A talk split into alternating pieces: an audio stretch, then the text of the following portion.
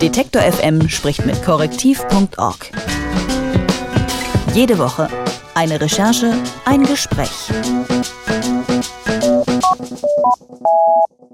Was glauben Sie, tötet mehr Menschen, der Straßenverkehr oder unsere Krankenhäuser? Absurde Frage denken Sie jetzt vielleicht? Leider nicht, sagen die Fakten. Tatsächlich sterben mehr Menschen, weil sie ins Krankenhaus kommen, an einem Ort, der eigentlich heilen soll. Das ist das Ergebnis einer Recherche von Korrektiv, dem gemeinnützigen Recherchezentrum. Der Grund? Mangelnde Hygiene. Man kommt mit einer überschaubaren Wunde in die Klinik, infiziert sich dort mit Keimen, die resistent sind gegen Antibiotika.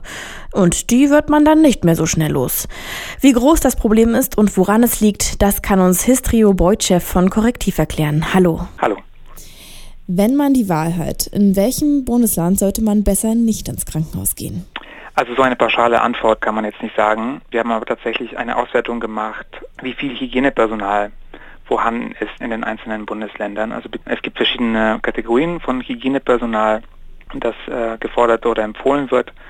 Das sind Krankenhaus Hygieniker, das sind sogenannte Hygienebeauftragte Ärzte, die auf Stationen das umsetzen, was vorgegeben wird. Dann gibt es die Hygienefachkräfte, die auf pflegerischer Seite die Verantwortung haben und dann gibt es die Hygienebeauftragten, Pflegekräfte und davon sollte äh, genügend äh, Personal vorhanden sein oder überhaupt Personal vorhanden sein. Und wir haben uns äh, anhand von veröffentlichten Daten angeschaut, welchen Krankenhäusern angegeben wurde, dass genug Personal da ist und haben eine Auswertung gemacht und danach ist in Bremen sozusagen am häufigsten diese Empfehlung nicht erfüllt, gefolgt von Thüringen und Berlin und am besten schneiden jetzt in unserer Analyse bisher Sachsen-Anhalt, Sachsen und Hamburg ab. Nun ist das Problem mit den resistenten Keimen im Krankenhaus ja nicht neu. Und wir erinnern uns daran, dass der Gesundheitsminister da vor zwei Jahren vollmundig einen Zehn-Punkte-Plan vorgestellt hat, mit dem man das in den Griff bekommen sollte. Ja, würdet ihr sagen, das ist misslungen? Also ich würde nicht sagen, das ist misslungen. Es ist vielleicht auch zu früh, um sowas zu sagen. Tatsächlich hat der Zehn-Punkte-Plan äh, viele sinnvolle Empfehlungen und Schritte äh, vorgeschlagen. Aber wenn man sich im Einzelnen einige davon anschaut, zum Beispiel eben ein, ein konkreter Vorschlag, ein Vorhaben, war es mehr Hygienepersonal einzustellen als eins der wenigen konkreten tatsächlich und wenig äh, vagen Punkte. Und da scheint es, dass es nicht so gut läuft, auch wenn es sicherlich insgesamt einen positiven Trend gibt. Aber da scheint es nicht so gut zu laufen, weil nämlich ursprünglich eine, eine Frist, bis der mehr Personal eingestellt werden sollte, Ende 2016 angegeben war auch im Zehn-Punkte-Plan. Und Mitte, Mitte des Jahres, aber Mitte des letzten Jahres wurde das verlängert auf Ende 2019. Also das ist ganz klar, dass da die Krankenhäuser, die Bundesländer äh, und auch der Bund da nicht wirklich Schritt halten. Was sind denn jetzt die konkreten Folgen dieses Mangels? Also wie groß ist das Problem? Kann man das in Zahlen messen?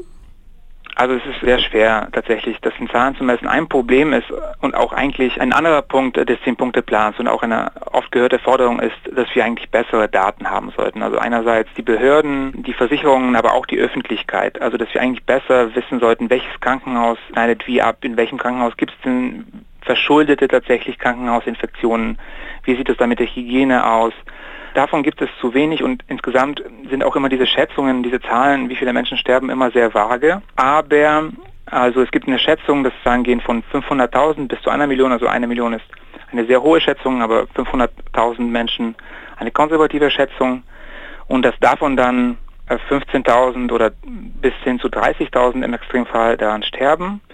Und dann davon ist ein Teil nicht vermeidbar, es sind alte Menschen oder es ist nicht behandelbar oder es wäre sowieso zu einer Infektion gekommen, die jetzt im Krankenhaus nicht verhindert werden kann. Aber es ist tatsächlich sozusagen 5.000 bis 15.000 vermeidbare Tote jedes Jahr äh, wir sagen zu beklagen haben.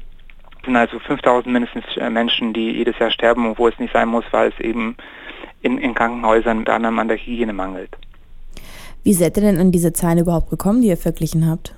Also diese Zahlen, die ich jetzt genannt habe, das, das sind wissenschaftliche Studien, Schätzungen von, von Hygienikern und Forschern auf dem Gebiet, die das hochrechnen. Was wir aber sozusagen gemacht haben mit, mit unserer Analyse, es gibt auch eine Karte auf unserer Seite, wo jeder nachschauen kann, wie schneidet irgendwie das Krankenhaus in der Nähe bei diesem konkreten, bei diesen konkreten Personalvorgaben ab. Und da haben wir Zahlen genommen, die die Krankenhäuser veröffentlichen werden müssen. Das sind die sogenannten Krankenhausqualitätsberichte. Die müssen mittlerweile Krankenhäuser abgeben. Die werden in einer Behörde gesammelt. und liegen jetzt, die neuesten Zahlen sind für 2014. Das sind eigentlich sehr komplexe, lange Dokumente, die aber auch in elektronischer Form vorliegen. Die haben wir sozusagen in einer Datenbank ausgewertet und auf diese Karte. Und wer sich jetzt fragt, wie gut oder schlecht die Hygiene im Krankenhaus bei ihm um die Ecke ist, wie kann er das jetzt rauskriegen? Also ich meine, ein Anlaufpunkt ist es tatsächlich, uns auf die Karte zu gucken, dann, dann hat man einen Eindruck, okay, wie werden diese Personalvorgaben erfüllt. Leider ist es insgesamt aber sehr komplex. Also was wir jetzt auch anzeigen, das ist ein Teil des Problems oder der Lösung. Es gibt sehr viele Faktoren, die gute Hygiene im Krankenhaus ausmachen. Ja, wie gereinigt wird, wie viel Budget es dafür gibt, auch wie ernst es einfach genommen wird im Krankenhaus. Und insgesamt ist es leider sehr, sehr schwer, da auch als Patient sich eine Meinung zu bilden. Das ist, das ist noch ein Nachteil. Aber man kann sich durchaus als Patient äh, auch beim Krankenhaus erkundigen, was sie denn konkret äh, für die Hygiene tun. Aber bekommt man dann auch eine ehrliche Antwort? Wenn man äh, die Krankenhäuser konfrontiert, auch mit unseren Zahlen zum Beispiel, also wir haben ja unsere Zahlen veröffentlicht und jetzt schreiben uns viele Häuser nein, aber es ist okay, das haben wir damals so angegeben. In Wirklichkeit ist es viel besser. Wir haben, wir geben uns große Mühe. Wir haben eigentlich mehr Leute. Wir ähm, nehmen das auch sehr ernst. Wir haben auch Siegel bekommen, Preise bekommen. Also mh, hm, vielleicht ist es ein ganz guter Schritt, dass man sozusagen das Krankenhaus mit, mit unseren Daten konfrontiert und, und, und schaut, was, äh, wie sie, wie sie entgegnen. Aber das ist tatsächlich ein großer Mangel und das ist deswegen sehen wir auch das als wichtig, was wir tun. Also wir, wir sind einen ersten Schritt gegangen, tatsächlich diese Qualität jetzt irgendwie sichtbar zu machen. Anhand eines Kriteriums, wie gesagt, das ist ein einzelnes Kriterium, das Personal, das Fachpersonal. Das heißt, also wenn jetzt etwas grün oder rot ist bei uns auf der Karte, heißt es nicht, dass unbedingt dort gute oder schlechte Hygiene ist. Aber das ist ein erster Schritt, um das tatsächlich transparent zu machen. Aber langfristig geht es uns auch darum, dass man eben für die Öffentlichkeit ein, ein kompletteres Bild äh, davon abgeben kann, was ist ein gutes Krankenhaus. Und da sind wir in Deutschland äh, einfach nicht weit genug. Ja, es gibt in Ländern wie, wie den USA, äh, kann man als Patient viel mehr Daten einsehen, dann kann man sozusagen für einzelne Ärzte die Zahl der Ärztefehler, die sie begehen, überprüfen, auch für einzelne Häuser weiß man sozusagen, wie deren Erfolgsrate bei bestimmten Behandlungen ist.